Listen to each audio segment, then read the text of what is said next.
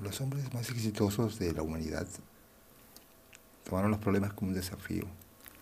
No se resignaron a un destino de simple aceptación del papel que les tocaba en la sociedad, sino que visualizaron cada fracaso como un reto y los obstáculos los estimularon aún más a seguir adelante. El camino del enfoque correcto empieza por entender que el cambio es posible, que dentro de uno existe un gran potencial de recursos creativos, con los cuales se pueden superar, esquivar o atenuar los problemas, así como crear las condiciones para el logro de nuestros más caros anhelos.